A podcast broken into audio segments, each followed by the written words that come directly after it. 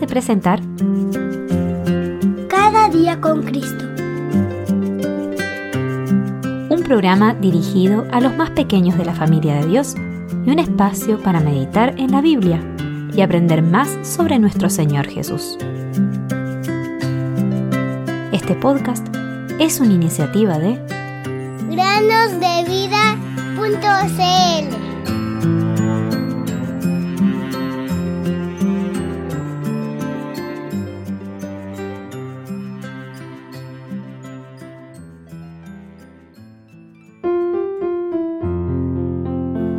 Jehová es bueno, fortaleza en, el día de la angustia, y conoce a los que en él confían. Nahum 1.7 Sean bienvenidos un día más, queridos oyentes, al podcast Cada día con Cristo. Espero que estén deseosos de aprender más acerca de la persona del Señor Jesús, de la palabra de Dios y ser animados con historias que llenan ciertamente nuestro corazón. En una tarde de verano larga y calurosa, tras el ajetreo del día, mientras el sol se ponía con toda su belleza y esplendor, mostrando el cielo como solo puede verse en el este, mi barco estaba anclado en una solitaria bahía en Grecia.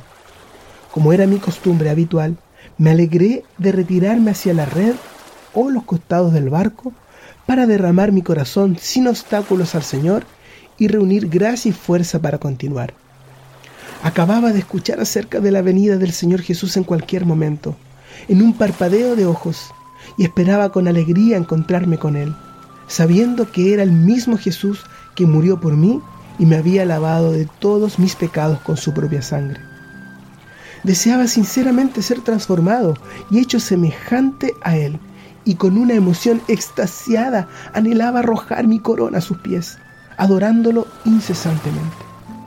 Mientras observaba el horizonte, vestido de oro y colores radiantes, preguntándome cómo sería la venida de Jesús, un joven, un compañero de barco, saltó y me encontró mirando intensamente al vacío y me dijo bruscamente, te doy un penique por lo que estás pensando, un penique por tus pensamientos. Su nombre era James, un joven reservado, pero que siempre intentaba disfrutar de la vida, como él mismo solía decir. La vida no durará mucho, así que hay que disfrutarla.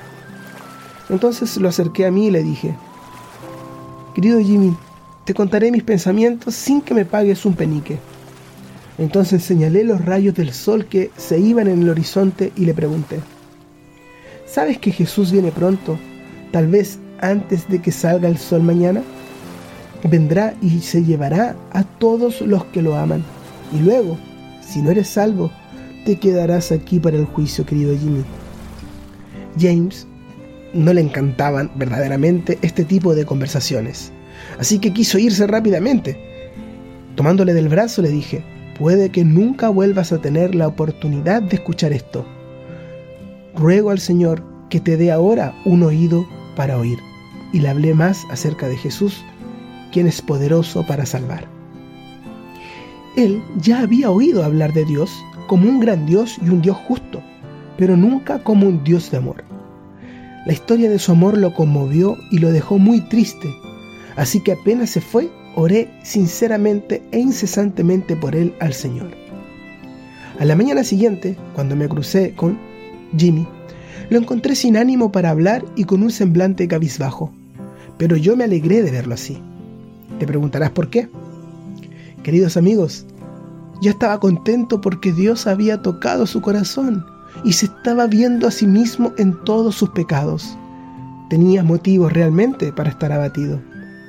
Pronto llegó el momento en que la luz comenzó a brillar en su alma. Le señalé en la Biblia las palabras que dicen, Cristo hizo la paz mediante la sangre de su cruz.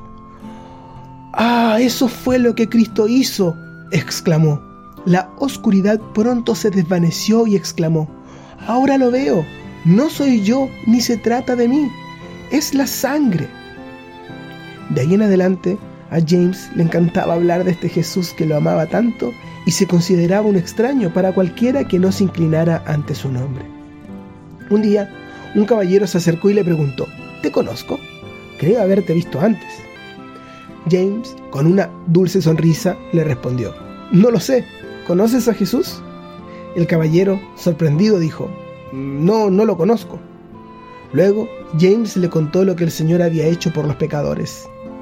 Ahora, queridos oyentes, en conclusión, les quiero hacer la misma pregunta que hizo James. ¿Conoces a Jesús? Conocerlo es vida eterna, como está escrito en Juan 17, y esta es la vida eterna, que te conozcan a ti, el único Dios verdadero, y a Jesucristo, a quien has enviado. Entonces, dobla ahora tus rodillas, cree en su palabra y acepta su salvación, porque la palabra de esta salvación ha llegado a ti. Si confiesas con tu boca que Jesús es el Señor y crees en tu corazón que Dios lo resucitó de entre los muertos, serás salvo.